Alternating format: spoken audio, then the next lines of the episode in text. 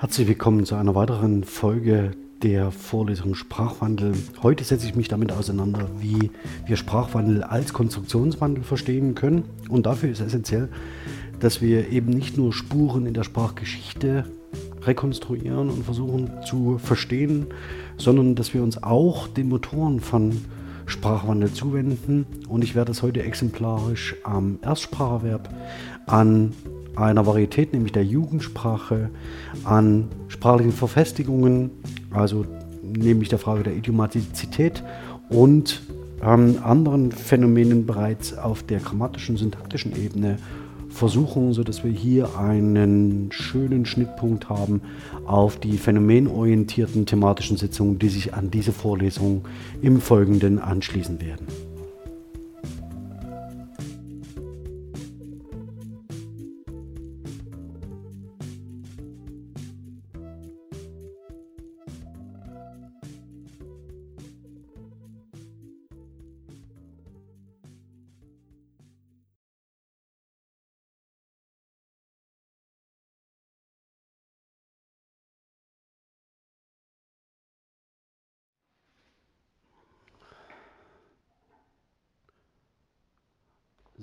Damen und Herren, äh, heute in kleinerer Runde, aber mit einem, glaube ich, sehr wichtigen Umbruch und Umschnitt äh, hin zu dem zweiten Teil der Vorlesung, nämlich der Auseinandersetzung mit in der Sprachöffentlichkeit diskutierten äh, Problemen. Sie werden festgestellt haben, dass es in den letzten Wochen vor allen Dingen darum ging, erstmal so etwas sicherzustellen wie eine basale Kenntnis der Entwicklung der Sprachstufen des Deutschen, ähm, die man nicht zwingend voraussetzen kann ähm, und da sie in der akademischen Lehre kaum noch vermittelt werden und vor allen Dingen dann, wenn sie vermittelt werden, immer funktionalisiert und eingebunden in spezifische Kontexte, nämlich zum Beispiel die Übersetzung des Mittelhochdeutschen oder die Identifikation des Frühneuhochdeutschen und so weiter und so fort. Also das heißt, im Wesentlichen vollkommen losgelöst sind von einer ganzheitlichen Darstellung der Sprachgeschichte. Ähm, ich werde heute wenig in die Richtung schauen, die ähm, ähm, uns schon die ganze Zeit begleitet hat, nämlich mit der Frage, auf welchen unterschiedlichen Ebenen können wir überhaupt Sprachwandelerscheinungen beschreiben. Und wenn wir von Sprachwandel als Konstruktionswandel reden, ist es so, dass äh, von diesem Zwiebelschalenmodell nicht allein die Grammatik, also die Morphologie und die Syntax eine Rolle spielen. Ähm, die Phonologie muss ich noch ein bisschen ausklammern, ähm, sondern dass wir auch in die Lexik, Semantik und vor allen Dingen in die Pragmatik schauen, nämlich die Frage stellen, warum benutzen Sprecherinnen und Sprecher eigentlich spezifische Formen, die sie äh, möglicherweise vorher noch nicht verwendet haben. Also das heißt, wo innovieren sie und welche Varianten lassen sich im Sprachgebrauch und in Sprachgebräuchen überhaupt beschreiben. Das, was ich Ihnen an diesem Bild klar machen möchte, das, was wir uns bisher angeschaut haben, ähm, das ist Steve McQueen in äh, Bullet. Ja, also wenn Sie den Film nicht kennen, äh, holen Sie den nach. Seien Sie geduldig. Ähm, die, eine der zentralen Verfolgungsszenen äh, durch San Francisco gilt als Meilenstein der Filmgeschichte. Ähm, das wir uns bis, was wir uns bisher angeschaut haben, sind Spuren. Das heißt, die Sprachgeschichtsschreibung beschäftigt sich im Wesentlichen damit, Spuren zu dokumentieren und diese auszuwerten. Was allerdings die Konstruktionsgrammatik oder auch der kognitionslinguistische Konstruktivismus, darauf hatte ich vor, hatte ich letzte Woche jetzt schon wenig hingearbeitet, versuchen wollen zu beschreiben, sind vor allen Dingen Motoren, also Innovatoren für den Sprachwandel. Das heißt, wo sind denn überhaupt die entscheidenden Kristallisationspunkte in ihrer Spracherwerbsbiografie und vor allen Dingen in ihrem Sprachgebrauch, die für stetigen Sprachwandel sorgen. Also was sind denn die Elemente, die hier entscheidend sind? Also wir schauen eben nicht, sollten nicht immer nur auf die Spuren schauen, sondern auch auf die Motoren bestimmter Entwicklung, die etwas vorantreiben. Mir ist bewusst, dass äh, angesichts des Klimastreiks heute, ja, ähm, wir Bilder wie diese aus dem öffentlichen Diskurs wahrscheinlich nach und nach verdrängen werden. Ähm, fühlen Sie sich zumindest daran erinnert oder an diese Fragestellung, die heute an vielen Universitäten und Bildungseinrichtungen eine Rolle spielt, und wenn Sie das sehen? Nochmal zurück zu Hermann Paul, den hatte ich ja schon ein paar Mal zitiert. ähm, nämlich mit zwei, eigentlich mit zwei ähm, zentralen Ausgangspunkten für die heutigen Überlegungen, nämlich dass das wahre Objekt für den Sprachforscher die Äußerungen und die Sprechtätigkeit sämtlicher Individuen sind. Das sagt er als Sprachhistoriker, also nicht die Quellen, die man irgendwie in 700 Jahren, nicht primär die Quellen, die man in 700 Jahren äh, Sprachgeschichte zusammentragen und analysieren kann, sondern besonders die, die sich auf die Äußerung und die Sprechtätigkeit von Individuen beziehen. Und das nächste ist, auch das hatte ich hier schon häufiger gesagt, dass es vor allen Dingen um die Sprechtätigkeit und den Wandel ihres eigenen Sprachgebrauchs geht, ähm, dessen sie sich bewusst werden müssen, wenn sie als äh, Sprachhistoriker sich mit Sprachveränderungen beschäftigen möchten. Und das möchte ich heute ganz gern ein wenig tun. Es geht also im Wesentlichen um folgende Dinge. Nämlich, dass sie zum einen Sprache lernen, zum zweiten, dass sich ihr Sprachgebrauch verändert und zum dritten, dass sie nicht nur Dinge lernen, sondern Dinge auch vergessen. Also das heißt, dass da an der Stelle sind wir in unseren Sprachbeschreibungen eigentlich noch sehr blind, wenn es um die Sprachstrukturen geht, die wir nicht mehr gebrauchen. Diese dürften Ihnen auch nur an wenigen Beispielen an Ihrem eigenen Sprachgebrauch nicht zwingend bewusst sein. Also gibt es sprachliche Formulierungen, von denen Sie wissen, dass Sie sie nicht mehr verwenden. Wir fangen mal mit Wörtern an. Also gibt es Wörter, die Sie nicht mehr verwenden. Die Sie nicht mehr gebrauchen. Holt? Haben Sie das jemals benutzt? Äh, gehört zumindest. Also es ist so, dass, sie, äh, dass es natürlich Wörter gibt, also in ihrer eigenen Biografie. Ja?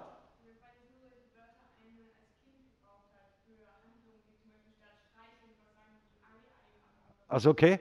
Also äh, ja, also das heißt, äh, in den meisten Spracherwerbsprozessen geht für Sie selbst eine Systematisierung einher. Das heißt, Sie benutzen bestimmte sprachliche Strukturen, die Sie dann später ähm, ablegen, ähm, weil Sie damit eine relativ geringe kommunikative Reichweite haben. Ja, das, äh, Im Wesentlichen sind Sie da immer auf, die, äh, auf den äh, guten Willen Ihrer Eltern angewiesen, ja, dass Sie sie nicht verhungern lassen. Ähm, Im Zweifelsfall können Sie sich da in dem konkreten elterlichen Umfeld oder familiären Umfeld auch anders verständlich machen als durch also keine bedeutungstragenden Einheiten in dem Sinne, also nicht wie sie im Lexikon abgelegt sind. Ihre Eltern hingegen verstehen Sie schon. Das heißt, da können Sie ganz gut sehen im Spracherwerb, wie Sie äh, bestimmte sprachliche Strukturen ausbilden, die in dieser äh, sozialen Einheit ähm, verstanden werden als Zeichen und das werden Sie auch heute noch sehen. Eines der zentralen Prinzipien ist Joint Attention. Das heißt, Ihre Eltern gehen davon aus, dass Sie damit etwas ausdrücken wollen. Also das heißt, Sie haben den, äh, Sie können als Menschen nicht anders reagieren, als bei Kindern zum Beispiel äh, davon auszugehen, dass Sie Kinder mit einer Äußerung, die sie tätigen, diese bewusst tätigen und damit etwas ausdrücken wollen. Ähm, und gehen dem dann auch nach, was es denn bedeuten könne. Also wir haben jetzt mal so eine, auf äh, Linkdraft so eine kurze Umfrage gemacht mit äh, Wörtern, die Kinder benutzen, ähm, die vom Standard abweichen, an denen man aber die Varianten schon erkennt. Und mein äh, Favorit war die Paprikantin äh, für die Praktikantin. Also das heißt, da sieht man, ähm, wie sowas funktioniert.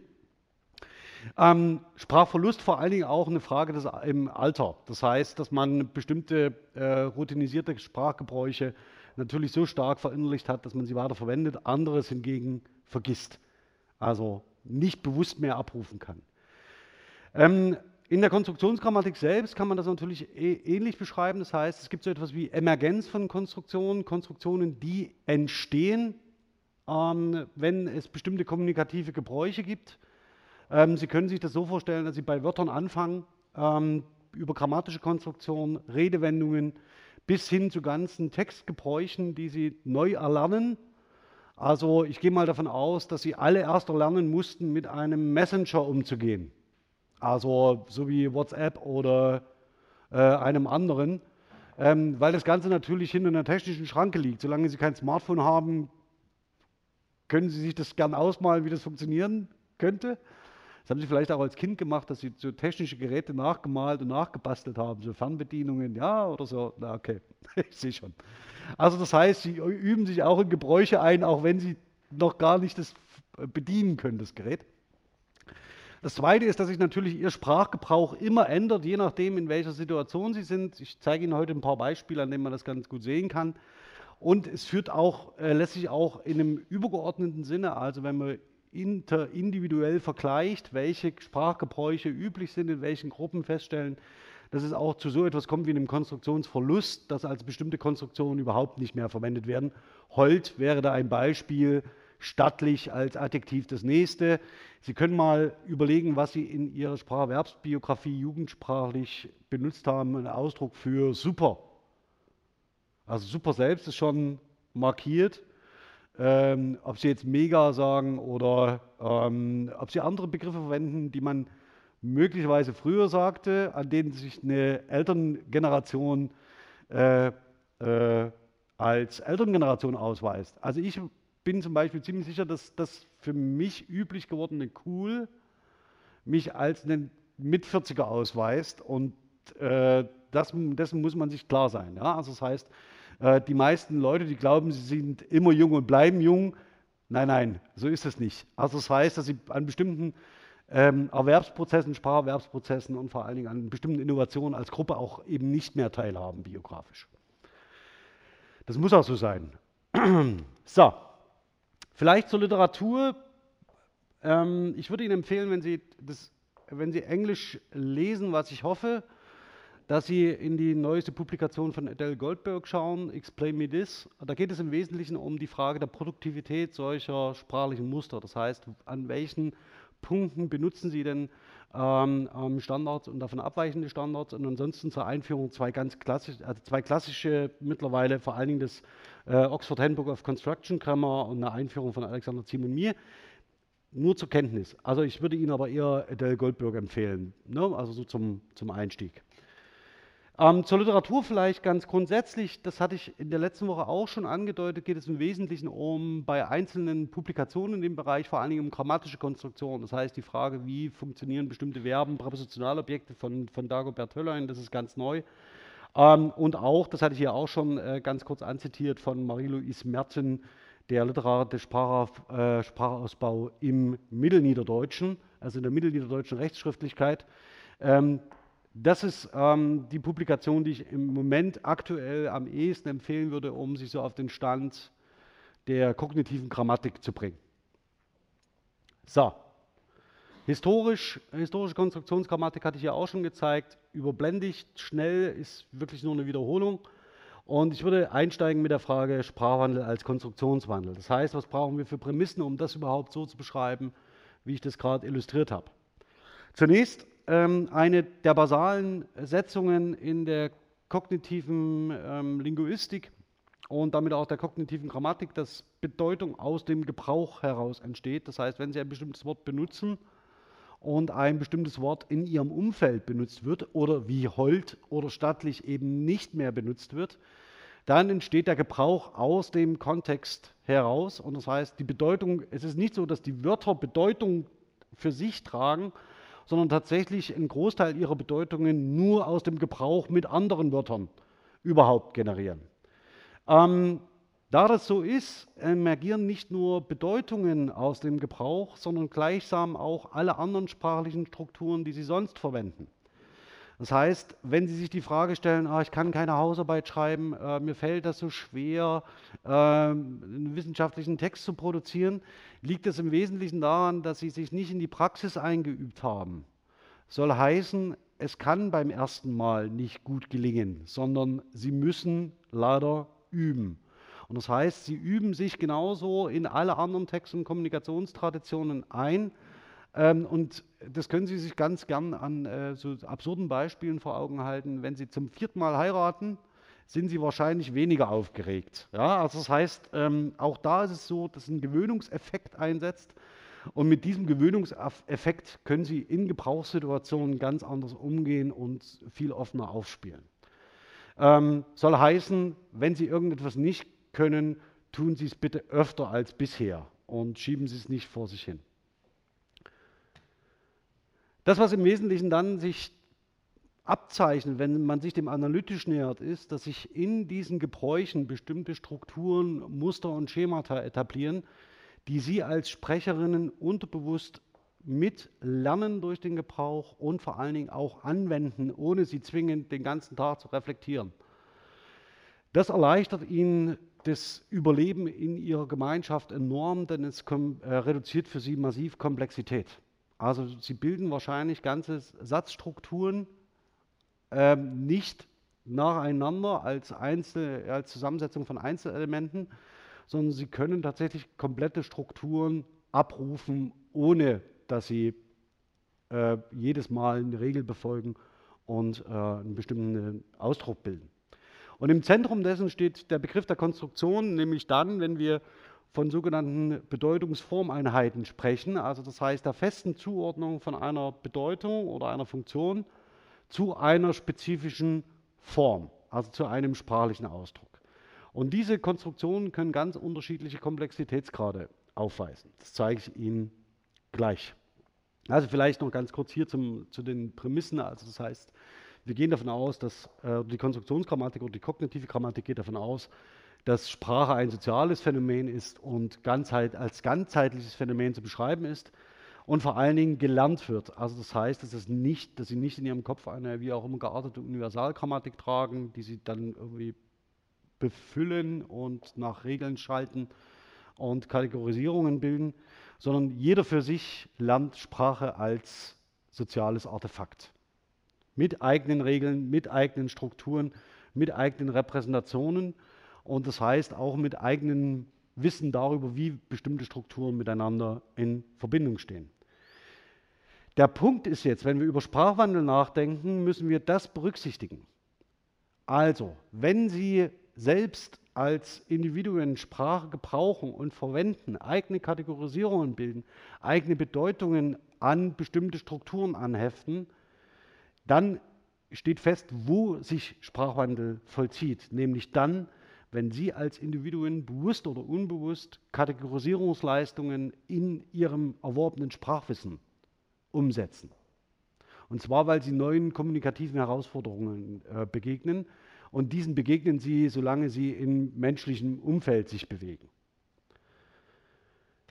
So, fangen wir mal mit den, also die zentralen Prämissen gehe ich jetzt ganz schnell durch. Dafür wird in dieser Vorlesung eigentlich kein Platz sein. Wenn Sie das interessiert, schauen Sie bitte die Aufzeichnungen der Vorlesung zur kognitiven Linguistik und zur Konstruktionsgrammatik. Ich möchte nur die Schlaglichter einmal kurz benennen, damit Sie sie gehört haben. Also Embodiment, die kognitive Grammatik geht davon aus, dass tatsächlich ihre sprachliche Erfahrungen als Kind, um mal dabei zu bleiben, ganz wesentlich mit körperlichen Erfahrungen zusammenhängt.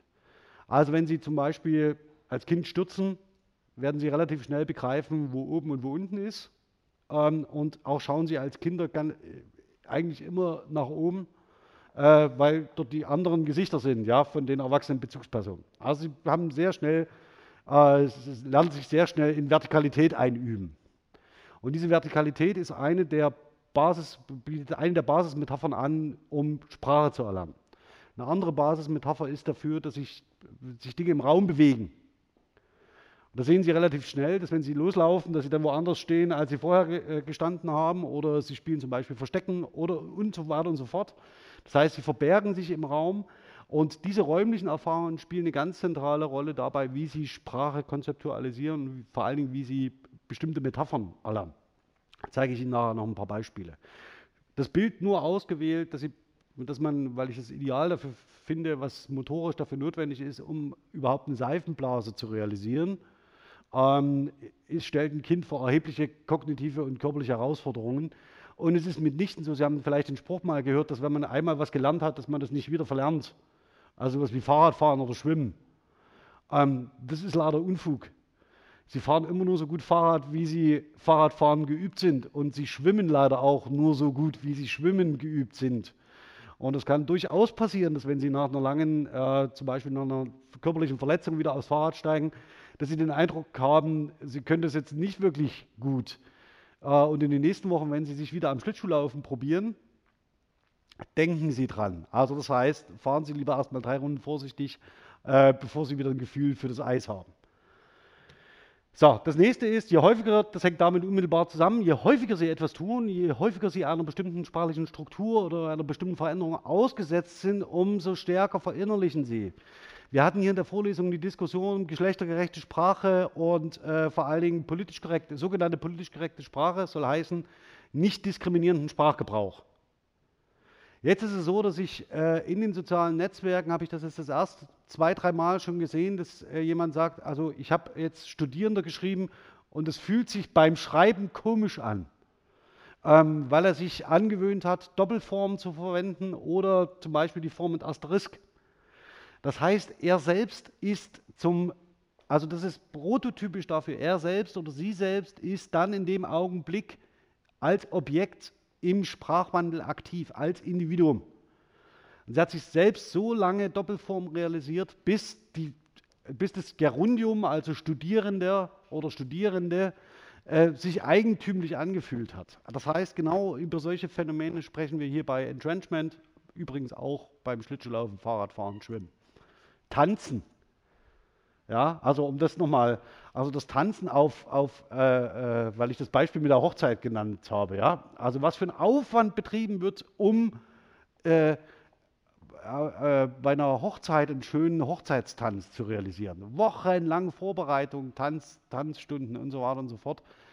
Der Punkt ist, es kann nie gut gelingen, wenn man nicht zeitig genug damit anfängt. Also das heißt, wenn man spätestens ein Jahr vorher ähm, nicht ernsthaft sich bemüht, seinen Körper in Bewegung zu setzen, drei Wochen vorher mit Crashkurs wird es leider dann auch so aussehen. So, Kategorisierung. Die Kategorisierungsleistungen, die damit verbunden sind, vollziehen Sie alle selbst für sich. Die Kategorisierungen, die wir aus der Sprachwissenschaft kennen, sind Abstraktionen davon und nicht die Sprache selbst.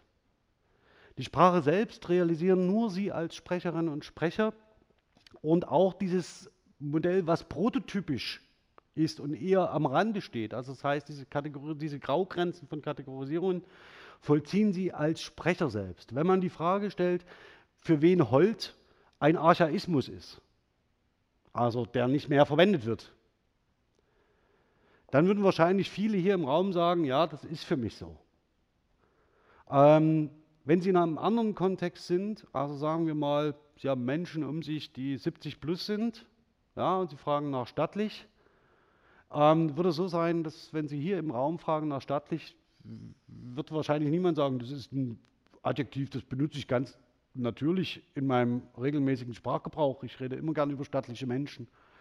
Ähm, wenn Sie jemanden fragen, der über 70 ist, werden Sie möglicherweise hören, dass der Gebrauch nicht so unüblich ist. Es ist zwar markiert, also eine besondere Höflichkeitsform, ähm, aber es ist bei weitem nicht so, dass es ein seltenes oder unübliches Wort sei. Daran erkennen Sie auch ein bisschen, wie solche Kategorisierungen ablaufen und auch, dass mit den Sprecherinnen bestimmte sprachliche Strukturen sterben. Deswegen ist es zum Beispiel in der Dialektforschung zentral, dass man möglichst viele junge Sprecherinnen nachholt oder in der äh, Minderheitenpolitik, die wieder lernen, eine Sprache zu sprechen. Äh, denn es ist da tatsächlich so, mit den Sprecherinnen stirbt die Sprache. Und im Sorbischen und im Niederdeutschen hat man da im Moment zwei Regionen, in denen das droht. Perspektivierung nenne ich ja nur als, immer wenn Sie sprechen, perspektivieren, äh, äh, perspektivieren Sie auch dementsprechend, gehe ich jetzt nicht darauf ein, weil es heute nicht relevant sein wird. Ähm, entscheidend für die Sprache, die Sie verwenden, das heißt, wenn man sich fragt, was ist so ein typischer Motor, warum überhaupt es zu Sprachwandel kommt, dann hat es sehr viel mit Metaphorisierung zu tun, mit Metaphorisierungsprozessen, dass Sie also aus einer bestimmten Quelldomäne auf eine Zieldomäne bestimmte Begriffe übertragen und die dann weiter benutzen. Und das geht in der Linguistik sehr viel eher los. Also wir sprechen da nicht über Allegorien und vor allen Dingen nicht über Personifikationen nur allein für Metaphern. Das ist vielleicht der Metapherngebrauch, den Sie aus dem Literaturunterricht erinnern, sondern eher so, dass wir zum Beispiel auch bei äh, eher ähm, äh, überwindet das Problem, ja, dass sie dann nicht das Problem vor sich vor Augen haben im Sinne von, der steigt über eine Kiste, sondern dass sie durchaus metaphorisch, äh, in einer metaphorischen Übertragung in der Lage sind, zu sagen, es handelt sich ja zwar über ein Überwinden, aber ich überwinde prinzipiell ein Hindernis, also eines im Raum. Und das kann ich aber übertragen auf eine relativ abstrakte Einheit wie ein Problem. Ähm, ganz kurz sei nur hingewiesen darauf, dass Sie Zeit zum Beispiel, also dass die Konzeptualisierung von Zeit meist räumlich ähm, erfolgt. Da gibt es widerstreitende Forschungsbefunde im Moment. Ähm, aber Sie sehen hier, dass Sie einmal das, die Zeit oder das Leben als Reise konzeptualisieren können, indem Sie sich selbst durch den Raum bewegen und die, Zeit an Ihnen vorbeizieht. Ja. Das wäre das Zweite, nämlich dass Sie an einem Punkt stehen und ein Event kommt auf Sie zu und geht an Ihnen vorbei. Also wie Weihnachten jetzt, also der Advent äh, zieht an uns vorbei. Ähm, und da zieht natürlich niemand irgendwo hin ähm, und äh, schon gar nicht an ihn vorbei. Aber es ist so, dass sie als Metapher diese zeitliche Erstreckung ähm, ähm, so benutzen. So, und Joint Attention, darauf hatte ich schon hingewiesen, in Bezug auf die Frage des kindlichen Sprachgebrauchs. Ähm, sie haben als Menschen ein Problem. Äh, und zwar, das sichert sowohl ihr Überleben und ist sowohl auch der größte Motor für ähm, ihr, ähm, sagen wir mal so Veränderungen im Sozialverhalten. Nämlich äh, Joint Attention. Joint Attention ist ein Mechanismus, den Tomasello beschrieben hat zuerst, wo es im Wesentlichen darum geht, dass sie, als, dass sie die einzige kognitive Fähigkeit, die sie als Menschen von anderen Primaten zentral unterscheidet, ist die, mit Menschen einen gemeinsamen, anderen Menschen einen gemeinsamen Aufmerksamkeitsfokus zu etablieren weil sie unterstellen, dass andere Menschen absichtsvoll handeln. Soll heißen, wenn Sie eine bestimmte Handlung beobachten, als Kind zum Beispiel, ja, also ähm, Sie sehen, äh, um bei, dem, bei, dem, äh, bei den technischen Geräten, beim Smartphone zu bleiben, das haben Sie vielleicht schon mal im, im Umfeld beobachtet, ist es so, dass Sie Ihre Eltern oder ältere Geschwister oder andere Menschen dabei sehen, wie sie mit Wischgesten auf Geräten bestimmte Dinge bedienen. Ja, sie haben so einen Kasten in der Hand mit einer Glasoberfläche und dann, wenn sie so drüber wischen, passiert irgendwas. Ähm, das probieren Kinder dann auch an anderen Geräten aus. Zum Beispiel an Fernsehern. Also ich weiß nicht, ob Sie das schon mal gesehen haben. Achten Sie mal drauf in Ihrem Umfeld, also dass Sie dann am Fernseher gehen und dann so vorbeiwischen. Und dann tut sich natürlich, wenn es kein Touchscreen ist, nichts. Aber das ist etwas, das Sie durch Zuschauen gelernt haben, dass das genauso funktioniert und dann versuchen sie es selbst. Also das heißt, sie adaptieren ein Verhalten, das sie als absichtsvoll und intentional interpretiert haben und wenden es selbst an.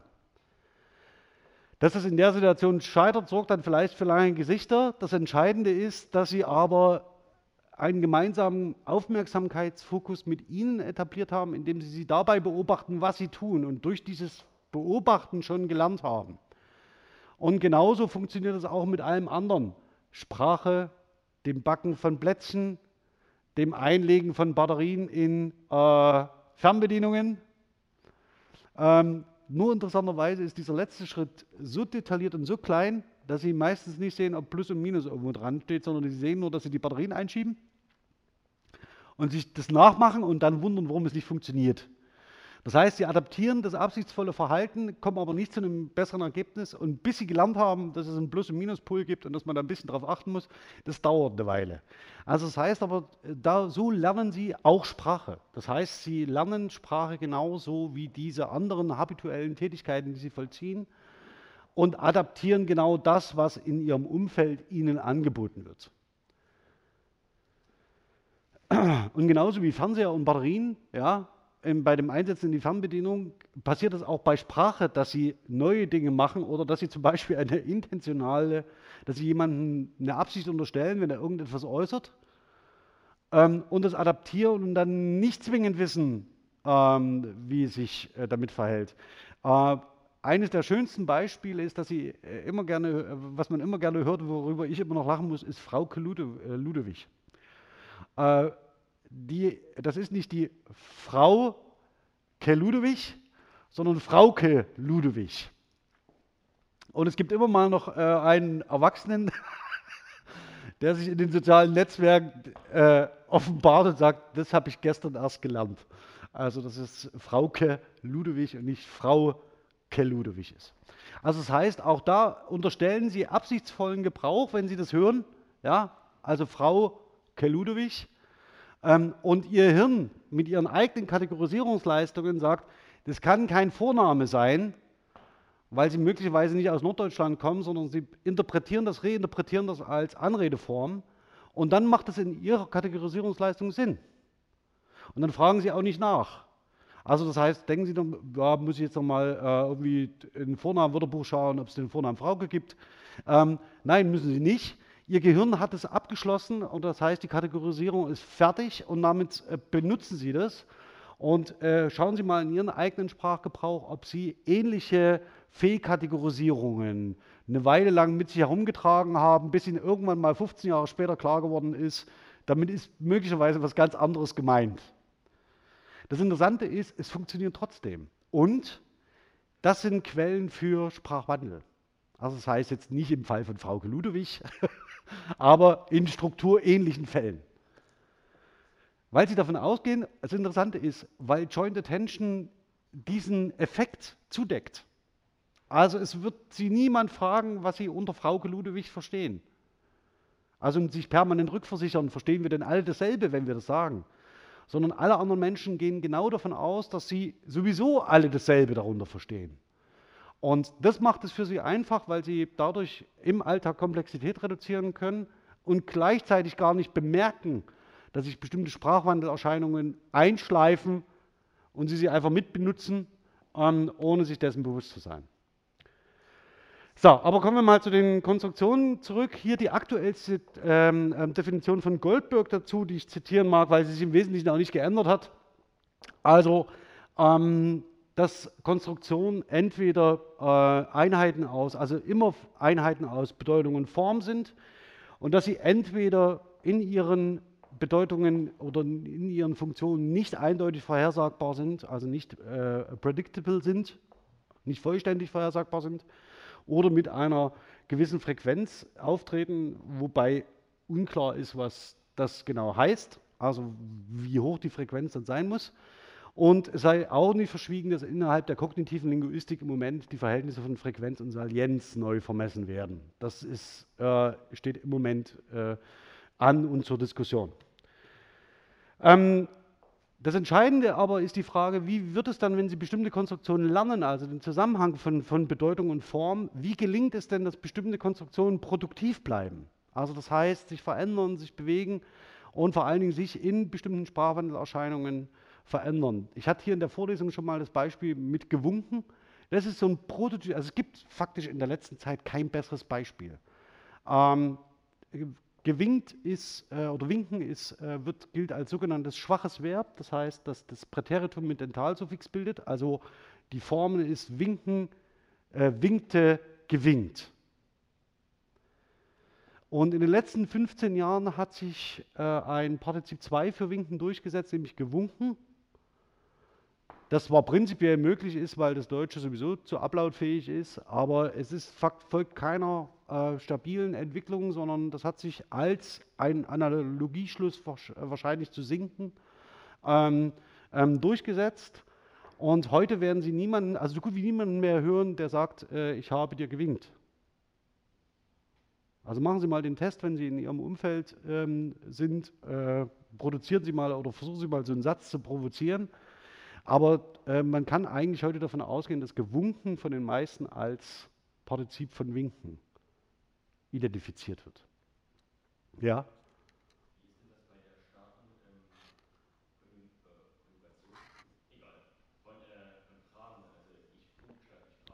Ja, ja, da ist es ähnlich.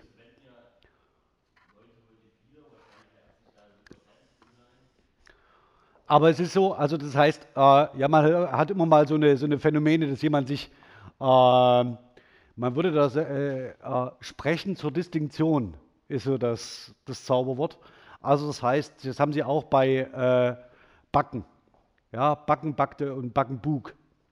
Also da haben sie eine ähnliche ähm, ähm Differenzierung, aber da gibt es auch noch eine, eine räumliche, also eine kulturräumliche Differenzierung, die da relevant ist.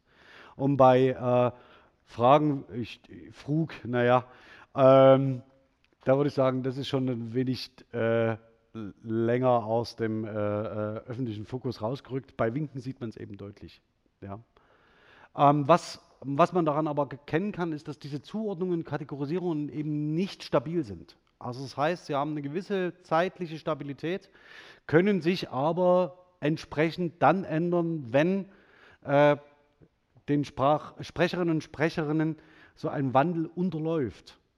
Also es ist jetzt niemand dahin gegangen und hat gesagt, wir bilden ab morgen das Partizip 2 zu winken mit gewunken ja, und sanktionieren das dementsprechend, sondern es ist eher so, dass sich äh, solche Sprachwandelerscheinungen durchsetzen, ohne dass es ihnen bewusst ist. Im grammatischen Bereich, also vor allem im orthografischen Bereich, ist es so, dass wir ein Phänomen haben, ähm, nämlich der Abgrenzung von Präpositionalphrasen im Vorfeld, nach dem Mittag, Komma, komme ich zu dir. Das finden Sie mittlerweile auch in standardsprachlichen, also in hochsprachlichen Zeitungen, also die überregional erscheinen, Süddeutsche Zeit, FAZ, ähm, als ein Phänomen, wo jetzt äh, seit ein paar Jahren Komma gesetzt wird, also wo dieses Vorfeld durch Komma abgetrennt wird. Und es gibt auch jetzt die ersten linguistischen Untersuchungen, die ganz gut zeigen können, warum das passiert. Es gibt unterschiedliche Erklärungsmöglichkeiten. Aber auch das ist nicht passiert, weil jemand in der Redaktion der Süddeutschen gesagt hat, ab heute setzen wir dann Komma, sondern es ist niemandem aufgefallen, dass da kein Sinn gehört. Also das heißt, der Sprachgebrauch ist auch der Redaktion unterlaufen.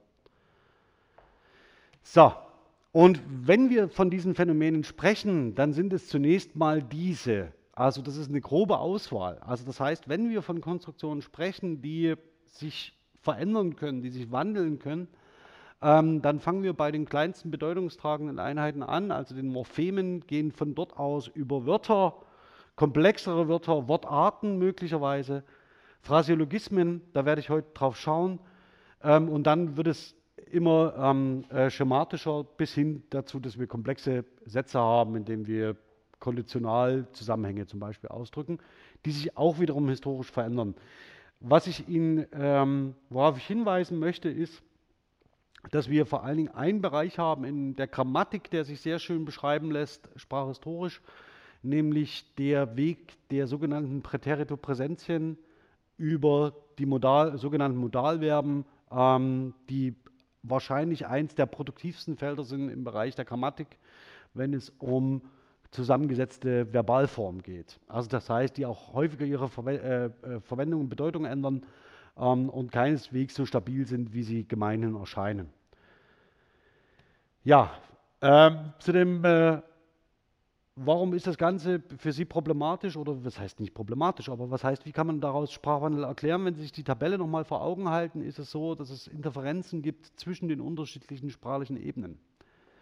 Es ist nicht so, dass Sie in Ihrem Kopf ein Sprachwissen tragen, das sich so darstellen würde, wie es in der Duden-Grammatik abgebildet ist. Nämlich, wir haben die flektierenden Wortarten, wir haben die nicht flektierenden Wortarten, dann haben wir, unterscheiden wir zwischen Nomen und zwischen Verben und zwischen Adjektiven und dann haben wir noch eine große Gruppe der Partikel, mit denen wir gar nicht wissen, was wir machen sollen. Ähm, die zählen in den Gemeinden zu den nicht flektierbaren. Das, machen sie, das ist immer einfach, wenn man so eine, so eine Kategorie hat, wo man nicht weiß, was man damit machen soll. Die vergrößert man einfach und tut noch mehr rein solange bis es entsprechende Forschung dazu gibt. Und die Gruppe der nicht flektierbaren ist ein Wunderhorn. Ja? Also da ist alles drin, äh, was man sonst nicht erklären kann. Und also was nicht regulär gebildet wird. Also sehen Sie schon wieder so eine schwierige, relativ schwierige Metapher, äh, als ob Grammatik regulär sei. Ähm, aber das ist so eine, so versuchen wir uns zu schützen ein bisschen. Also wir tun das, was wir nicht regulär bilden können, tun wir ein bisschen in die Ecke ähm, und dazu zählen alle nicht flektierbaren in der Regel. Ähm, aber so funktioniert Ihr Sprachwissen nicht. Also Sie, Sie, kategorisieren Ihre Sprache für in Ihrem Sprachgebrauch nicht danach, ob Sie jetzt flektierte oder nicht flektierte Wortarten irgendwo sortieren, ähm, sondern für Sie bildet das Ganze einen kontinuierlichen Zusammenhang. Jetzt ist das Problem, wenn Sie an der einen Ecke ziehen und dort etwas verändern, hat das möglicherweise Einfluss auf das ganze System. Also stellen wir uns mal vor, Sie dürften ab heute zum Beispiel das Partizip 2 von haben nicht mehr benutzen, gehabt. Aus irgendeinem Grund. Ja, also das ist rein fiktiv. Oder es gibt so 30 Jahre Entwicklung und irgendwie bekommt das Partizip 2 gehabt so einen leichten Ruch und so, ah, das möchte ich eigentlich nicht, das verwenden wir eigentlich nicht mehr so häufig. Wenn das geschehen würde, was sehr unwahrscheinlich ist, würden Sie mit einem Schlag eine Bildungsmöglichkeit aller Tempusformen verlieren. Also das heißt, da müssten Sie irgendeinen Ersatz dafür etablieren, dass, das, dass Sie dann weiter zum Beispiel ein Plusquamperfekt 2 bilden können oder ein Plusquamperfekt 3. Ich habe eingekauft gehabt gehabt. Ja, also das heißt, das ist so ein bisschen äh, das Problem. Und es ist nicht so, dass irgendwo in der abstrakten Grammatik irgendwo dann eine Kategorie ausfällt und dann ist sie weg. Und niemand vermisst sie, sondern in der Regel ist es so, dass das auf alle Bereiche ihres Sprachwissens einen erheblichen Einfluss hat. Das können Sie sich immer relativ, auch das ist ein Sprachwandelphänomen. Stellen Sie sich vor, Sie erlernen Fremdwörter neu, die Sie vorher nicht gebraucht haben. Ich sage mal Computer, ja, das hat eine Generation vor Ihnen oder zwei Generationen vor Ihnen durften das erlernen.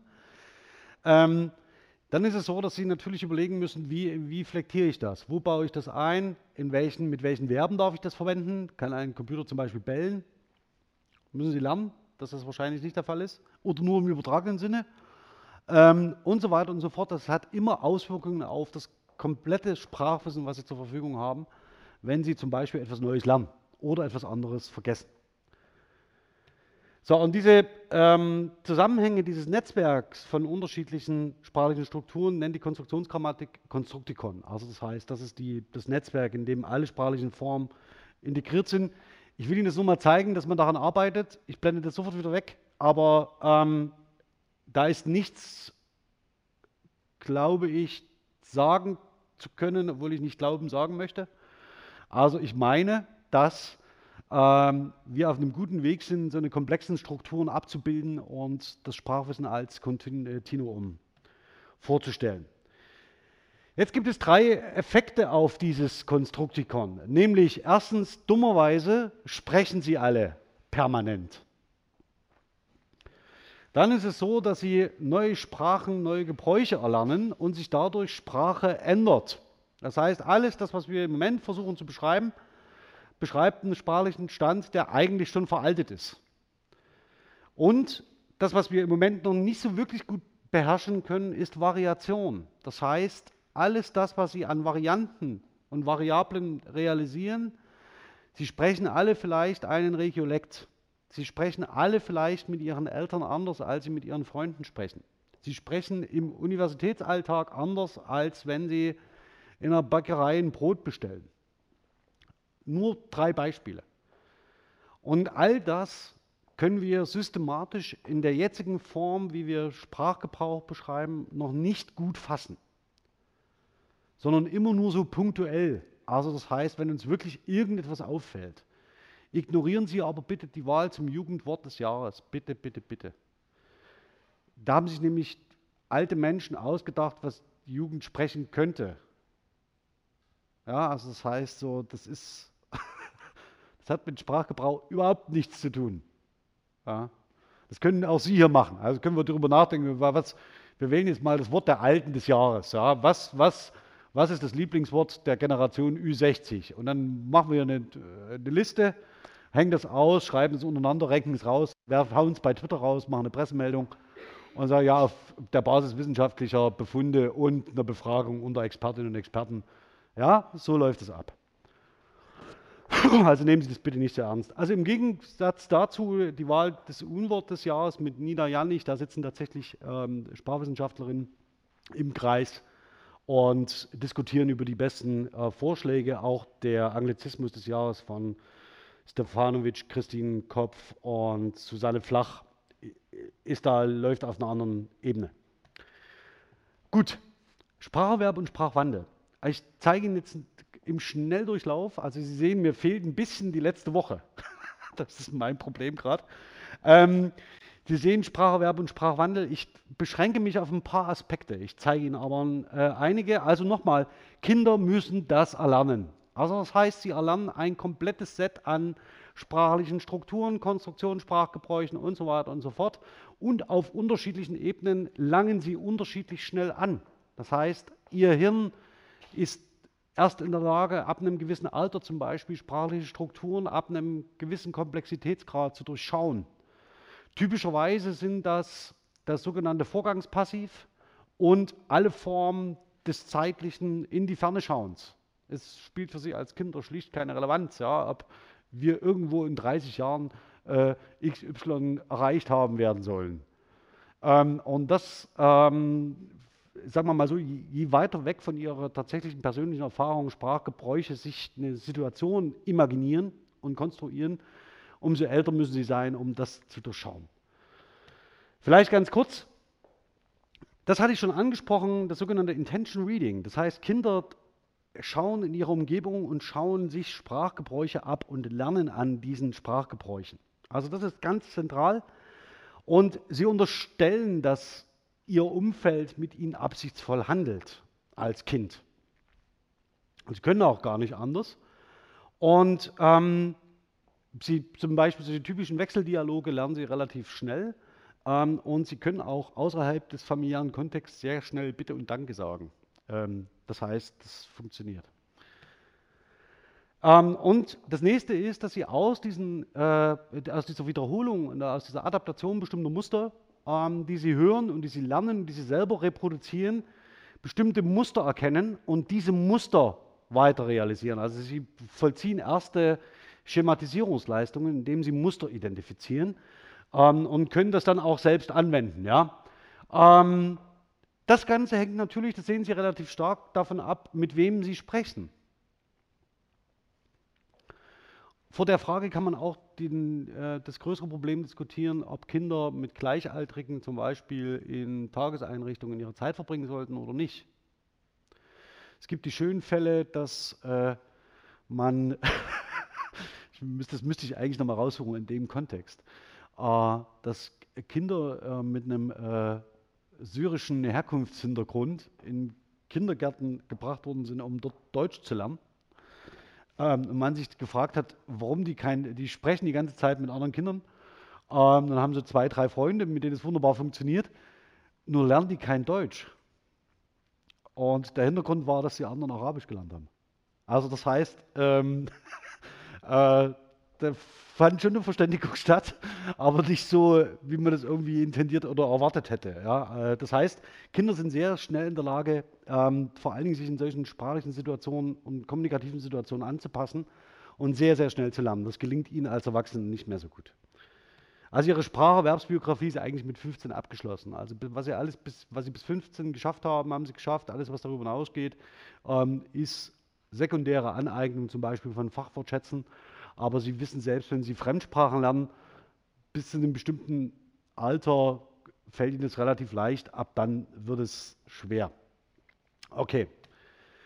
Wie funktioniert so ein Spracherwerbsprozess jetzt nach und nach? Also das heißt, bis sie als Kinder sich adäquat in die Sprachgebräuche ihrer Umgebung eingearbeitet haben, ist es so, dass sie sieben, acht Jahre, neun Jahre brauchen.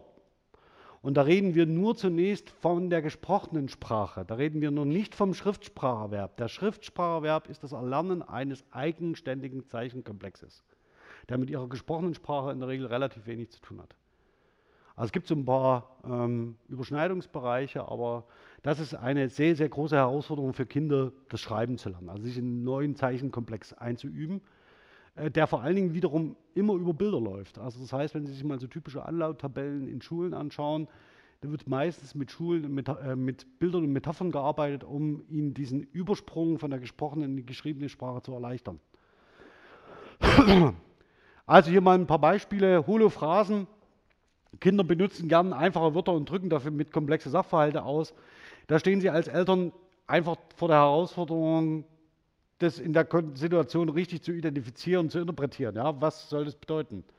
Ähm, das gelingt meistens auch ganz gut, nicht immer zwingend, äh, was dann für großen, große Schreierei sorgt, aber ähm, im Wesentlichen versuchen sie, diese Äußerung ihres Kindes als intentional absichtsvolle zu interpretieren. Wenn ihr Kind sie an der Nase herumführt, wozu es kognitiv erst ein bisschen später in der Lage ist, also ab drei, vier Jahren, ähm, würden Sie das trotzdem nicht unterstellen, würden trotzdem versuchen, dem auf den Grund zu gehen. Also das heißt, das ist eine äh, ganz typische Fall, Sie, äh, wenn, wenn, Kinder das das erste Mal mit Ihnen machen, dass Sie sie veralbern, ähm, das werden Sie merken, da laufen Sie sehr schön ins Messer. Das zweite sind Pivot-Schemata, das heißt, das sind ähm, mehr oder weniger bestimmte Konstruktionen, die ähm, so Inselkonstruktionen, die Sie bilden um Verben herum, also die miteinander äh, Mehrworteinheiten bilden. Dann erlernen Sie äh, itemgestützte äh, Konstruktion. Ähm, hier war, das ist ein Beispiel von meiner Tochter, ähm, die hat mit Hallo mein Telefon gemeint. Also die hat es, äh, hat immer, hat das Ding danach benannt, was ich zuallererst damit mache. Also wenn ich rangehe, Hallo. Ähm, und hat das danach benannt. Äh, ich halte dein Hallo. Also muss ich immer noch drüber lachen. Ähm, und das ist nicht zum Witzen, das ist eine abstrakte Konstruktion, die sie verwendet hat im Sinne von, du darfst nicht über mich lachen. Also das ist nicht zum Witze machen über mich. Ähm, daraus hat sie aber ein Verb gemacht. Also das heißt, Sie lernen, Sie sehen auch, so funktioniert in dem Bereich Sprachwandel, wenn das, wenn das Kind in der Situation was produziert, was das Umfeld akzeptiert und übernimmt. Fragen Sie mal Ihre Eltern, ob sich in Ihrer Familie sowas durchgehalten hat, was vielleicht Sie oder Ihre Geschwister verwendet haben, ähm, einem abweichenden Sprachgebrauch, also der von der Standardnorm abweicht, was sich bis heute erhalten hat. Also bestimmte Bezeichnungen für Dinge, bestimmte Verben, bestimmte Gebrauchszusammenhänge, wie Sie zum Beispiel den Weihnachtsmann nennen oder irgendwas, ja, irgendwas in die Richtung. Ähm, gibt es eigentlich fast in jeder Familie. Und das Interessante ist, dass diese Sprachgebräuche, die sich innerfamiliär dann durchsetzen, wiederum nicht nur einzelne Worte betreffen, sondern möglicherweise auch wiederum Auswirkungen haben auf andere grammatische Konstruktionen zum Beispiel, die sie selber überhaupt nicht überblicken, weil es ihnen nicht selbstbewusst ist. Also deswegen ist Sprachwandel äh, ganz wesentlich durch Spracherwerbsprozesse gesteuert. Also wenn wir Sprachgeschichte schreiben, müssen wir uns immer auch die Frage stellen, wie funktionieren Spracherwerbsprozesse zu einer bestimmten Phase der Geschichte. Und die wird anders sein, wenn Sie in der ehemaligen DDR eine Wochenkrippe waren, als wenn Sie ähm, drei Jahre lang äh, mit Ihrer Mutter allein zu Hause sitzen. Ja, also das heißt, das wird Spracherwerbsbiografien beeinflussen ohne zu sagen, das eine sei schlechter als das andere und umgekehrt. Ja. So, ein Beispiel, wo das ganz gut funktioniert, empfehle ich Ihnen von Franziska Semken, die hat mittlerweile geheiratet, heißt anders, müssen Sie mal schauen. Ähm, die hat den Spracherwerbsprozess von Modalkonstruktionen nachgezeichnet, was sie wann, wie, an welcher Stelle im Spracherwerbsprozess erlernen und hat das Ganze auch ähm, dargestellt auf einer ähm, Skala wann, zu welchem Alter Sie lernen, welche Modalverben zu verwenden. Ähm, Sie sehen, es ist eben nicht von Anfang an fertig, sondern Sie üben sich in Sprachgebräuche ein. Und das ist das Zentrale und diese Kategorisierungsleistungen am Anfang Ihres Lebens prägen auch Ihren Sprachgebrauch eigentlich, bis Sie diese Sprachmuster wieder vergessen ja, und dann schlussendlich sterben. Und die geben Sie auch weiter an die, an die nächste Generation. Ja, also wenn halt hier im Spracherwerbsprozess eine bestimmte Veränderung sich einstellt, weil zum Beispiel Ihre Eltern das Modalverb sollen nicht verwenden, dann ist es so, äh, egal aus welchem Grund, Gesundheit, ähm, dass Sie dann äh, äh, bestimmte Spracherwerbsprozesse durchlaufen, die Sie dann auch weitergeben. Und größtenteils auch unbewusst. So, damit zu dem nächsten Thema Variation. Das Sie haben, erinnern sich vielleicht noch, dass eines der zentralen Prinzipien ähm, für den Sprachwandel die Variation sei. Ähm, was ist jetzt hier in dem speziellen Sinne damit gemeint? Ähm, Im Bereich der kognitiven Grammatik haben wir ein Problem, also zunächst erstmal eine Varietät. Also eine Varietät, wenn Sie noch nicht Varietäten, keine Varietäten-linguistische Veranstaltung und eine soziolinguistische Veranstaltung besucht haben, was ich nicht weiß. Deswegen ganz vorsichtig. äh, also eine Varietät ist eine Sprachgebrauchsform, die sich durch charakteristische sprachliche Merkmale auszeichnet, auf der einen Seite. Und auf der anderen Seite, dass es zentral von einer bestimmbaren Gruppe von Sprecherinnen benutzt wird, also gebraucht wird. Also soll heißen, Sie können nicht für sich eine Varietät sich erdenken und die gebrauchen. Also das können Sie schon, aber dann ist es keine. Äh, denn bestenfalls müssen, muss immer ein, wenigstens ein anderer mit ihnen diesen Sprachgebrauch teilen. Also erinnern Sie vielleicht auch, dass es sowas gibt wie Geheimsprachen und dann schreibt man irgendwie, äh, denkt man sich bestimmte Kombinationsmöglichkeiten aus, äh, wie man sich untereinander verständigen kann, ohne dass es jemand anders sieht. Das wäre so ein typischer Fall einer künstlichen Varietät. Also das heißt, dass man eine künstliche Sprachform schafft, die für eine bestimmte Gruppe erkennbar ist und für andere nicht, die natürlich aber nicht aus dem Sprachgebrauch heraus resultiert, sondern irgendwie durch Regeln künstlich erzeugt ist. So, jetzt zu einem, ganz wichtigen Unterschied, der ähm, hier eine zentrale Rolle spielt, nämlich, ähm, äh, Sie sehen, äh, wir haben bei einer Varietät zu unterscheiden, zunächst zwischen Variable und Variante. Das sind im Wesentlichen die Kategorisierungen und die Formen, die sie annehmen können. Also das heißt, sie unterscheiden bei der Variable meistens nach Kategorien.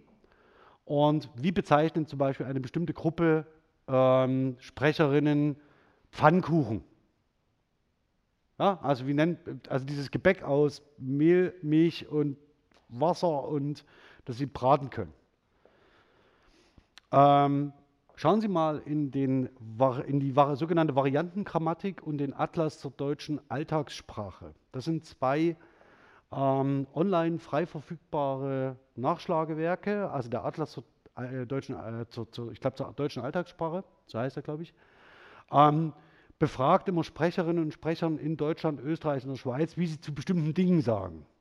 Also wie sie zum Beispiel begrüßen oder wie sie den äh, Martinstag nennen oder wie sie eben Pfannkuchen nennen. Und dokumentiert dann auf einer Karte, wo welche Variante üblich ist. Und ähm, hier in der Region sagen wir zu Pfannkuchen, glaube ich, Eierkuchen. Ja? Nee? Wie? Na, welcher? Nee, das ist ein Berliner. Genau. Also das heißt, in unserer Region sagen wir zu dem, was andere Pfannkuchen bezeichnen, nämlich den Kuchen in der Pfanne, Eierkuchen oder Blinse. Also das heißt, es gibt unterschiedliche Begriffe und äh, auf unterschiedlichen Ebenen, die jeweils als Variante dieser Variable fungieren. Und jetzt ist entscheidend, wenn Sie mehrere dieser unterschiedlichen Varianten zusammenziehen und mehrere Sprecherinnen und Sprecherinnen finden, die mehrere dieser Varianten realisieren, dann spricht man in der Regel von einer Varietät. Das heißt, einem gruppensprachlichen Merkmal, das diese Gruppe realisiert. Und diese Bezeichnungen zum Beispiel für Essen sind verräterisch. Also da können Sie großlandschaftliche Verbindungen herstellen, ähm, die Sie ausweisen, zum Beispiel in dieser Region als zugehörig zu einer Kulturregion, die bis nach Böhmen reicht und eigentlich von dort aus bis nach Wien. Also das heißt, mit den Bezeichnungen für Essen oder für bestimmte Eierspeisen sind Sie äh, lokal sehr gut zu verorten. Das geht natürlich so weiter. Jetzt, ich habe jetzt hier mal drei, zwei prototypische herangenommen, weil das immer gern gemacht wird.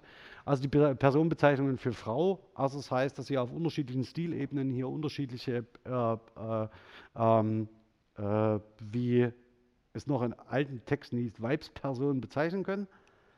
Ähm, durchaus im 18. Jahrhundert nicht zwingend negativ gemeint. Und das Zweite ist, Sie sehen hier also habe ich spaßenshalber ähm, eines dieser äh, angeblichen Jugendwörter aufgenommen. Ja? Also die, äh, glaube ich, nur im, äh, in den sozialen Netzwerken als Jugendwort äh, benutzt worden sind in der, äh, in der Form. Also sehr viel stärker, was hier zum Beispiel jugendsprachlich sich aus der Netzkommunikation durchsetzt, ist die nach und nach die Aussprache von Akronymen, die im IRC-Chat ursprünglich ver verwendet worden sind. Also LOL. Ja, oder die Abkürzung, das, was ich neulich gehört habe, war die Abkürzung für as soon as possible. Ja, äh, Skype as App. Ja, also das heißt, dass man ähm, die ab das Akronym, das eigentlich einen, aus einem IRC-Channel kommt oder aus einem IRC-Chat Mitte der 90er Jahre, jetzt ausspricht. Also das ist eine relativ neue Entwicklung der letzten fünf bis zehn Jahre. Äh, und das könnte aber durchaus dazu führen, dass wir da ein Muster haben, dass wir irgendwann äh, ganz selbstverständlich von gelollt reden, im Sinne von, der hat sich tut gelacht. Ja? Also das achten Sie mal drauf, ähm, dass LOL als Verb, also als inflektiv, also als nicht flektives Verb taucht das natürlich auf. Äh, im Sinne von, wenn als eine Interjektion, also es wäre so etwas nicht Flektierbares, was wir in den, in den Sack an die Ecke tun können, lol.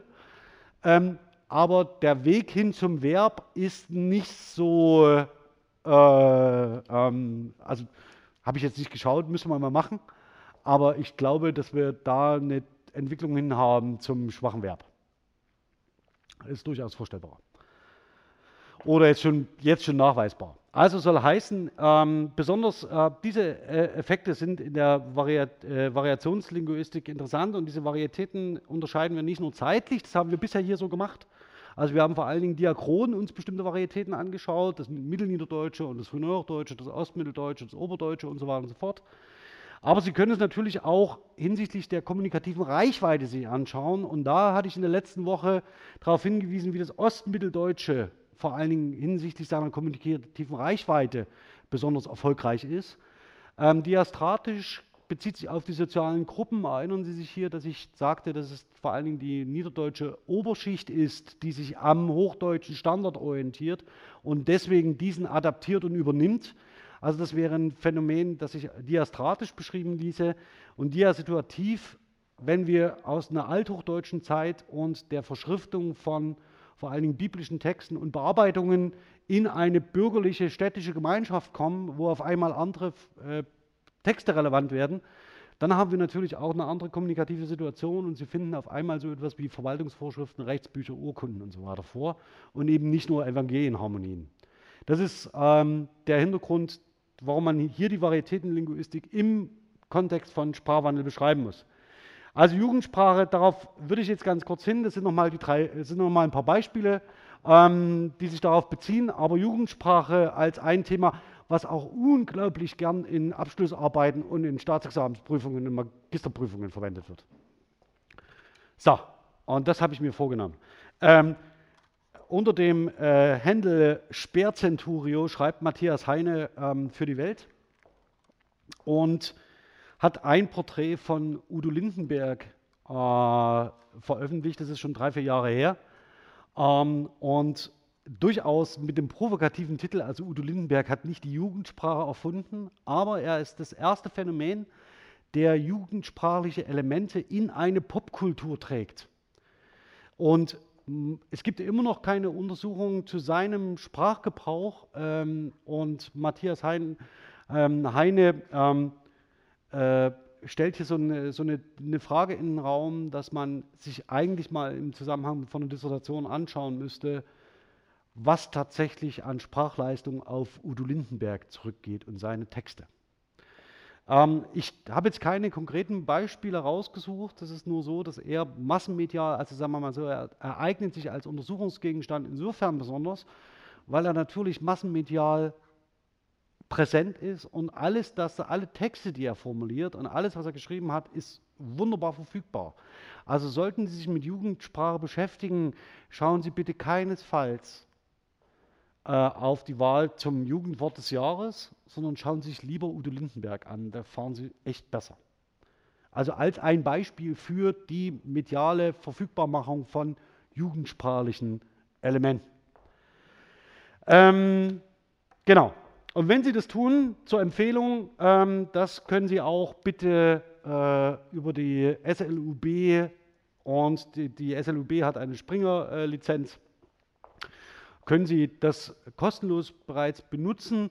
Nutzen Sie bitte diese Einführung ähm, in die Jugendsprache und neben dem Spracherwerb, also Ihrem Erstspracherwerb, ist die Adoleszenzphase, das heißt die Abgrenzung, also die bewusste Abgrenzung vom Sprachgebrauch der Erwachsenen keinen anderen Zweck hat Jugendsprache, ähm, einer der wichtigsten Motoren für Sprachwandel. Also das heißt, Sie, also wenn Sie sich diese Hinführung nochmal anschauen, äh, zu sagen, wir alle benutzen Sprache unbewusst. Sie haben eine Spracherwerbsbiografie, Sie orientieren sich am Sprachgebrauch Ihres sozialen Umfelds an Ihren Erwachsenen, an den Erwachsenen, die um Sie sind. Sie lernen danach, es gibt vielleicht die eine oder andere Innovation und so ein bisschen einen familiengesteuerten speziellen Sprachgebrauch bei einzelnen Wörtern vielleicht. Und dann kommen Sie in den Abschluss Ihrer Spracherwerbsbiografie und das, was Sie machen, ist, dass Sie sich bewusst absetzen von dem Sprachgebrauch Ihrer Elterngeneration. Also als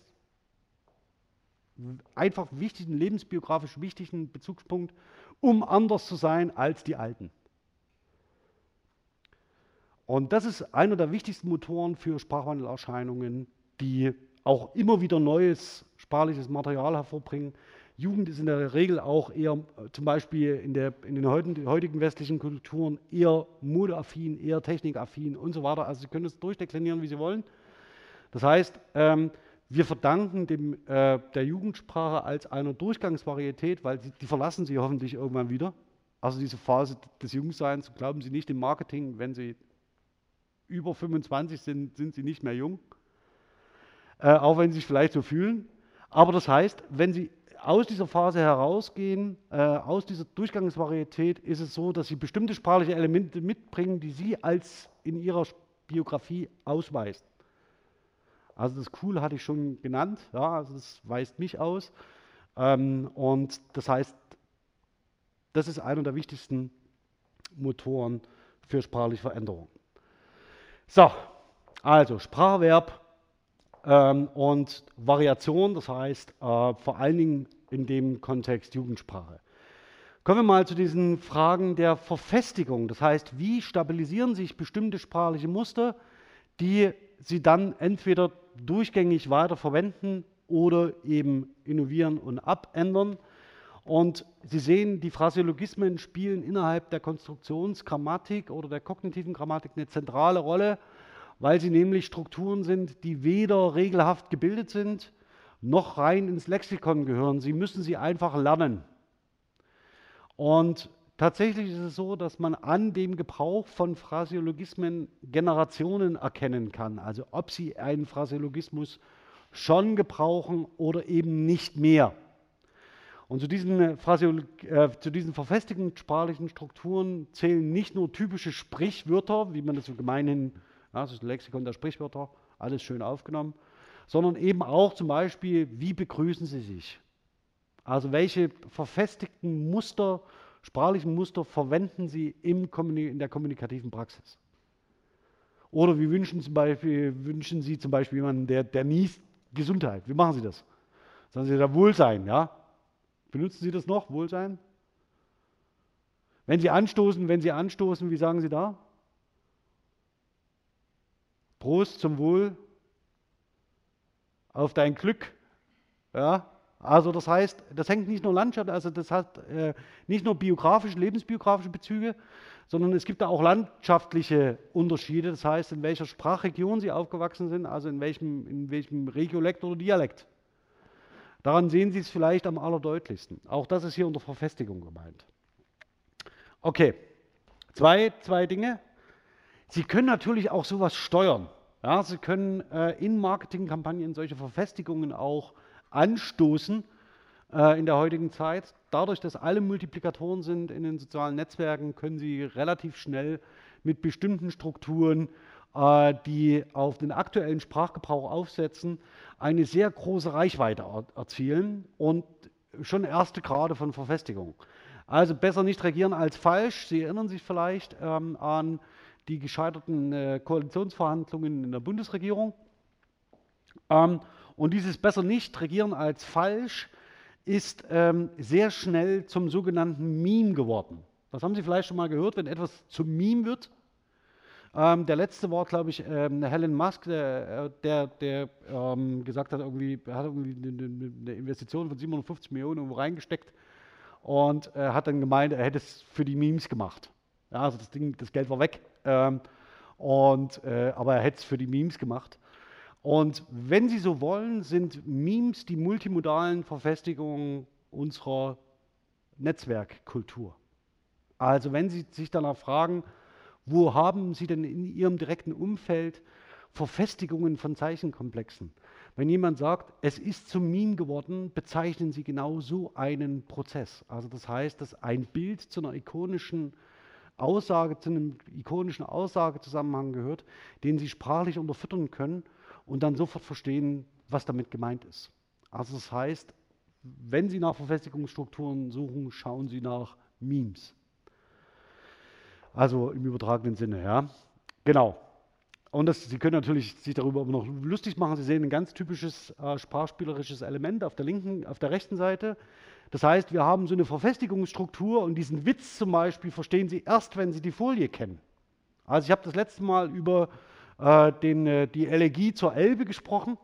Da haben Sie ein äh, ähnliches Phänomen, das heißt, Sie brauchen eine Menge Wissen, um diesen, ähm, äh, diese Elegie zu erschließen. Und hier müssen Sie die Vorlage kennen, um über den Witz lachen zu können, das heißt, über eine Verfestigung verfügen, um überhaupt die Folie dafür zu haben, auf der ein Witz erzählt werden kann und erfolgreich ist. So, damit hat es sich aber natürlich nicht, sondern wir haben auch in anderen Bereichen Verfestigungen und dafür zeige ich Ihnen noch ein paar Beispiele. Es ist äh, hier äh, die Form, es ist zum X, äh, zum Davonfahren, zum Verzweifeln, zum Heulen, zum Beine ausreißen. Ähm, Sie können äh, noch alles andere hinterhersetzen. Das ist so eine teilschematische ähm, Verfestigung, in der Sie eine feste Struktur haben. Und dann haben Sie einen freien Slot und da können Sie ergänzen, ähm, was auch immer Sie mögen. Es gibt bestimmte Restriktionsregeln, die müssen wir jetzt aber nicht durchdiskutieren. Also, die Frage ist schlussendlich für die Konstruktionsgrammatik oder die kognitive Grammatik, welche Strukturen verfestigen sich so, dass sie einen gestalthaften Charakter haben. Also, dass sie gestalthaft erkennbar sind wie ein Meme. Ähm, und das bezieht sich eben nicht nur auf Bilder, sondern auch auf Sprach alle sprachlichen Strukturen, die sie verwenden. Das ist eine Prämisse der Konstruktionsgrammatik. Ja, ähm, das erspare ich Ihnen jetzt. Also diese unterschiedlichen Grade von Verfestigungen ähm, sind in der, weder in der Grammatik noch in der Sprachgeschichtsschreibung noch in der Phraseologieforschung terminologisch so fest äh, definiert, dass man sagen könnte, es gibt eine einheitliche Bestimmung dessen, wann wird ein Phraseologismus zur Phraseoschablone und wann wird eine Phraseoschablone zum Phrasem. Äh, nur damit Sie die relevante Literatur dazu mal gesehen haben, vor allen Dingen Wolfgang Fleischer, Dimitri Dobrowolski, der schöne Sachen zum, zum Russischen und Deutschen macht, und Rita Fink Finkbeiner ähm, zur Produktivität idiomatischer ähm, Konstruktionsmuster. Falls Sie sich dafür interessieren, sind es so drei Anlaufstellen, die man mal ähm, in den Blick nehmen sollte. So, auch hier noch eins, das kannst du dir an den Hut stecken, das kannst du dir in die Haare schmieren, das kannst du dir abschminken, das kannst du in die Tonne treten und so weiter und so fort. Können Sie beliebig ergänzen, die Reihe. Das Ganze hat als Einheit eine bestimmte Bedeutung, nämlich, ähm, das kannst du dir an den Hut stecken. Was bedeutet das?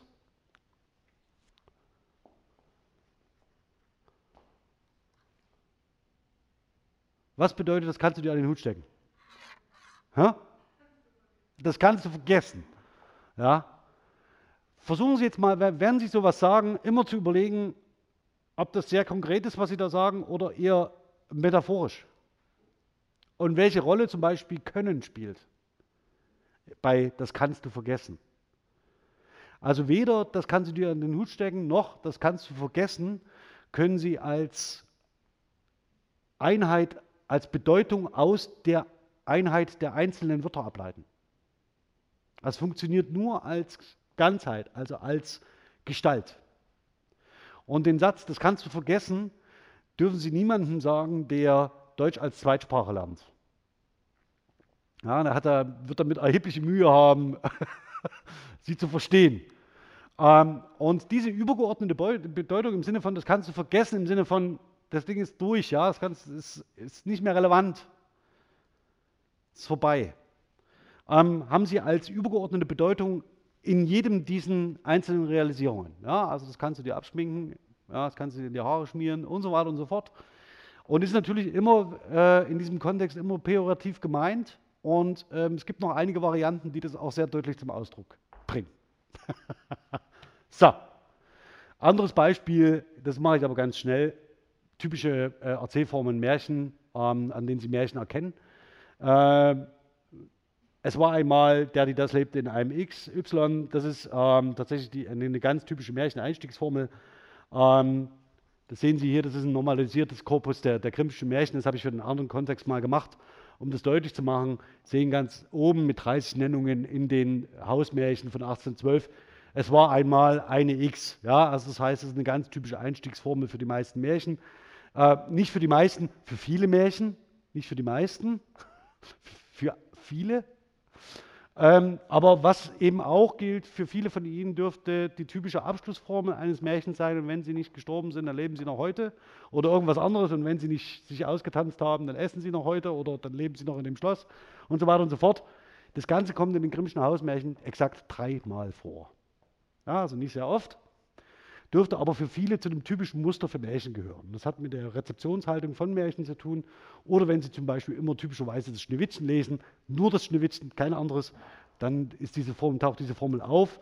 Und da sehen Sie auch, dass dieses Frequenz- und Salienzmerkmal durchaus relevant ist. Ja? Also dass nicht nur Frequenz zählt, also wie oft Sie etwas tatsächlich hören, sondern die Frage ist auch, wie auffällig und wie oft Sie bestimmte Einheiten wiederholen.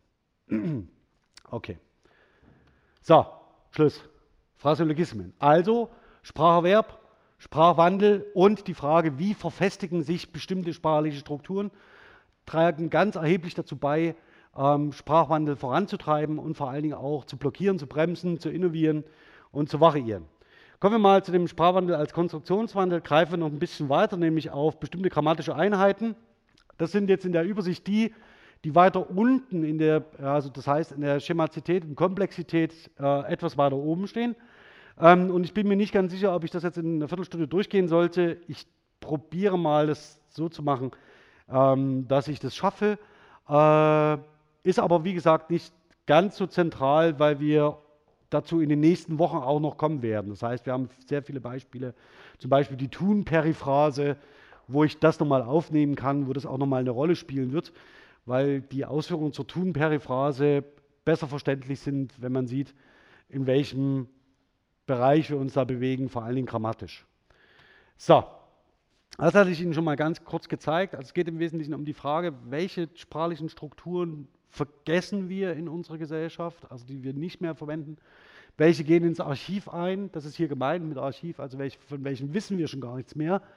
Ähm, welche äh, vergessen wir? Und dann sehen Sie hier unterschiedliche Arten des Vergessens nach Assmann, Aleida Assmann, ähm, die äh, für uns in der Sprachgeschichtsschreibung alle eine Rolle spielen. Ähm, Sie sehen zum Beispiel, das konstruktive Vergessen wäre eine typische ähm, Form, die sich jetzt zum Beispiel mit der geschlechtergerechten Sprache verbinden lässt. Das, was einzelne Vertreter der geschlechtergerechten Sprache sich wünschen, ist, dass wir konstruktiv das generische Maskulinum vergessen. Ja, das heißt, sie können das faktisch so wenden und können zum Beispiel eine Sprachpolitik durchaus in dem Sinne ähm, hier forcieren. Oder dass zum Beispiel wir in der Zeit des, äh, nach dem Nationalsozialismus bestimmte sprachliche Strukturen, äh, bestimmte sprachliche Strukturen nicht mehr verwendet worden sind, um sich selbst und das eigene Umfeld zu schützen. Das ist, wäre dann das Defensive und das Komplexitäre äh, vergessen. Das heißt, dass man ähm, äh, Komplizen schafft ähm, an einer furchtbaren Zeit, dadurch verbirgt, dass man bestimmte sprachliche Strukturen nicht mehr verwendet. Ähm, ein Beispiel, ähm, das müsste man aber nochmal sich genauer anschauen. Hatte ich hier, glaube ich, auch schon erwähnt. Das ist treu bleiben. Also das heißt, dass man äh, mit einem Schlag im schriftlichen Diskurs nach 45 bleibt man niemandem mehr treu. Das braucht so 15 Jahre und dann taucht das wieder auf. Das wäre so ein typischer Fall, wo es auch keine Absprachen gibt oder keine, das dürfen wir jetzt nicht mehr sagen, sondern wo sich jedes Individuum dieser Sprachgemeinschaft darüber im Klaren war, dass man das besser nirgendwo mehr auf ein Blatt Papier schreibt. Ähm, genau, also das nur zu sagen, das hat so eine ähm, Relevanz des Ganzen.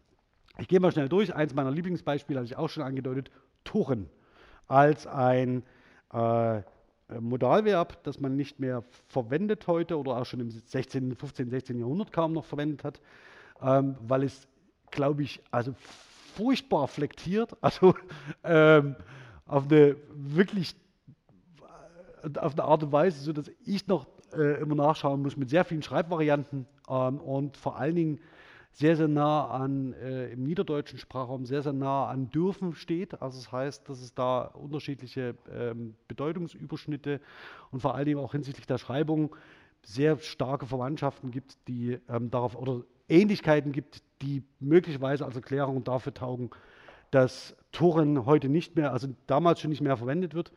Ähm, Sie sehen das hier, dass äh, an ein paar Beispielen noch, ähm, es ist wirklich sehr, sehr wenig belegt, also kaum belegt, ist, ist schon in mittelhochdeutscher Zeit extrem selten.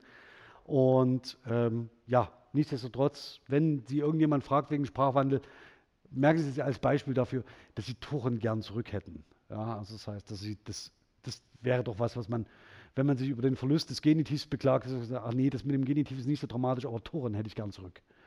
Ähm, also merken Sie sich das so als ein schönes Beispiel für so eine Diskussion. Das nächste ähm, ist, ein, ist ein ganz kleines Detail, das, da sind wir zufällig drauf, äh, bin ich zufällig drauf gestoßen, nämlich gehören mit erweitertem Infinitiv. Diese gehören kalt zu geben. Ähm, äh, gehören verwenden Sie heute nur noch mit Partizip. Das gehört geschlossen, das gehört äh, verboten und so weiter und so fort. Und es gibt tatsächlich aber eine Nähe zu Sein und dem erweiterten Infinitiv, auch in der deontischen Qualität von Gehören im Sinne von erlauben ja, oder verbieten, die es historisch nicht unwahrscheinlich macht, dass Gehören mit erweitertem Infinitiv zusammen auftritt, eben wie Sein. Also das ist zu erreichen, das ist umzusetzen oder eben das gehört kalt zu geben. Das hört sich vielleicht für Sie ein bisschen eigenwillig an, also im Sinne von, wie kann man sowas überhaupt zu Papier bringen? Und es ist tatsächlich so, dass es nur eine kurze Übergangsphase in den schriftlichen Quellen, also um das 18. Jahrhundert herum gibt, in denen sich dieser erweiterte Infinitiv mit Gehören nachweisen lässt und danach verschwindet er. Also das heißt, danach ist er in den Quellen nicht mehr sichtbar.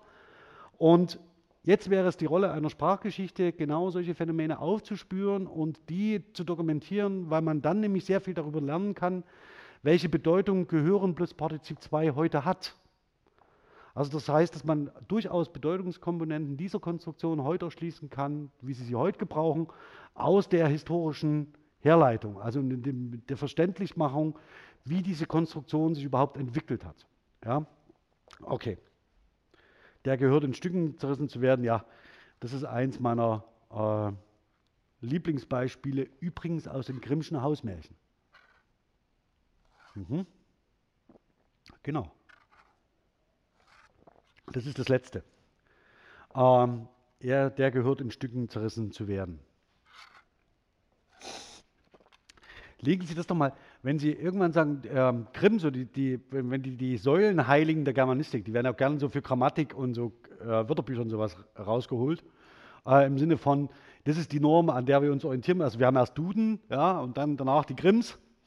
Suchen Sie sich mal solche Beispiele raus und legen Sie das mal vor. Ja, also das heißt, das ist immer so ein schönes Beispiel. Auch bei Goethe gibt es da einige sehr schöne Passagen, die man immer wieder im Rekurs auf die äh, Normiertheit und Qualität der Literatursprache herausziehen kann, um zu zeigen, na, ähm, das kann man differenzierter sehen.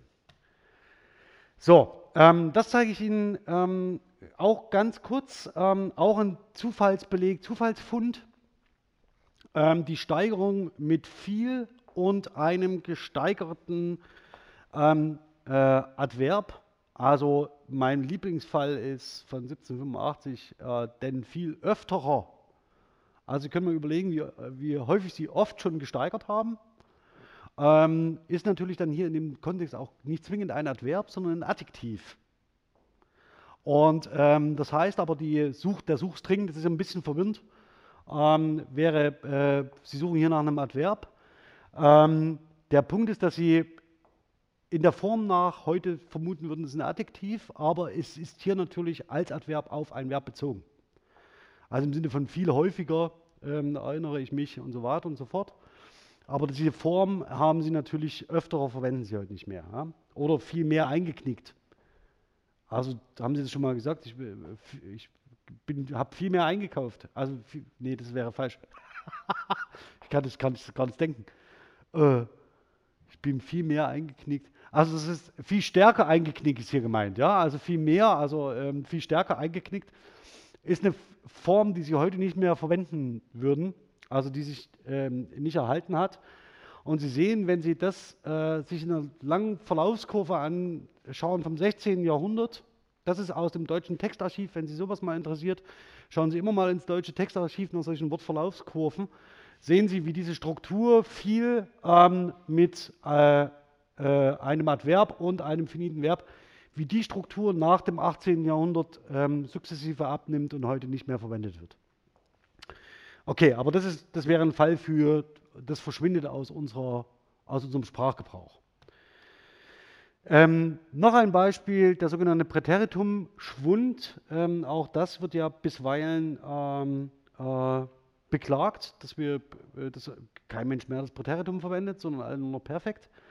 Ähm, ist äußerst differenziert zu beschreiben und wird uns auch hier in der Vorlesung noch ähm, detailliert beschäftigen. Ich will Ihnen nur zwei Sachen sagen. Wir können relativ deutlich sagen, dass äh, in dem süddeutschen Bereich, also das heißt in dem oberdeutschen Bereich, das Perfekt eigentlich komplett die Funktion des Präteritums übernommen hat. Äh, für den norddeutschen Bereich, das sehen Sie auch, gilt es eher nicht, obwohl es hier natürlich nicht zwingend mit der Benrather Linie zusammengeht. Hier gibt es noch die Präteritumsstruktur. Ähm, und das ist interessant, denn Sie leben, das zeige ich Ihnen gleich, Sie leben in einem Bereich, hier vielleicht nochmal, das ist auch ein Phänomen, das andere ähm, indoeuropäische Sprachen erfasst. Das heißt, wir haben einen Teil der Sprachen, die ähm, noch äh, äh, Perfektform verwenden und wir haben andere, in denen es äh, dieses Perfekt äh, äh, oder das Präteritum durchweg durch die Perfektform ersetzt wird. Und Sie sehen, das zeige ich Ihnen, das sehen Sie besser auf dem, äh, auf der, in der Präsentation als ich. Sie sehen dieses zentrale Bereich, der grün umrandet ist. Also in Frankreich, Norditalien, Schweiz, Teile von Österreich, bis nach Norditalien, ja, sehen Sie das? Dort haben die Perfektformen die Funktion des Präteritums übernommen und diese Grenze läuft genau in der Mitte durch Deutschland hindurch, so wie Sie es vorhin auf der anderen Karte gesehen haben.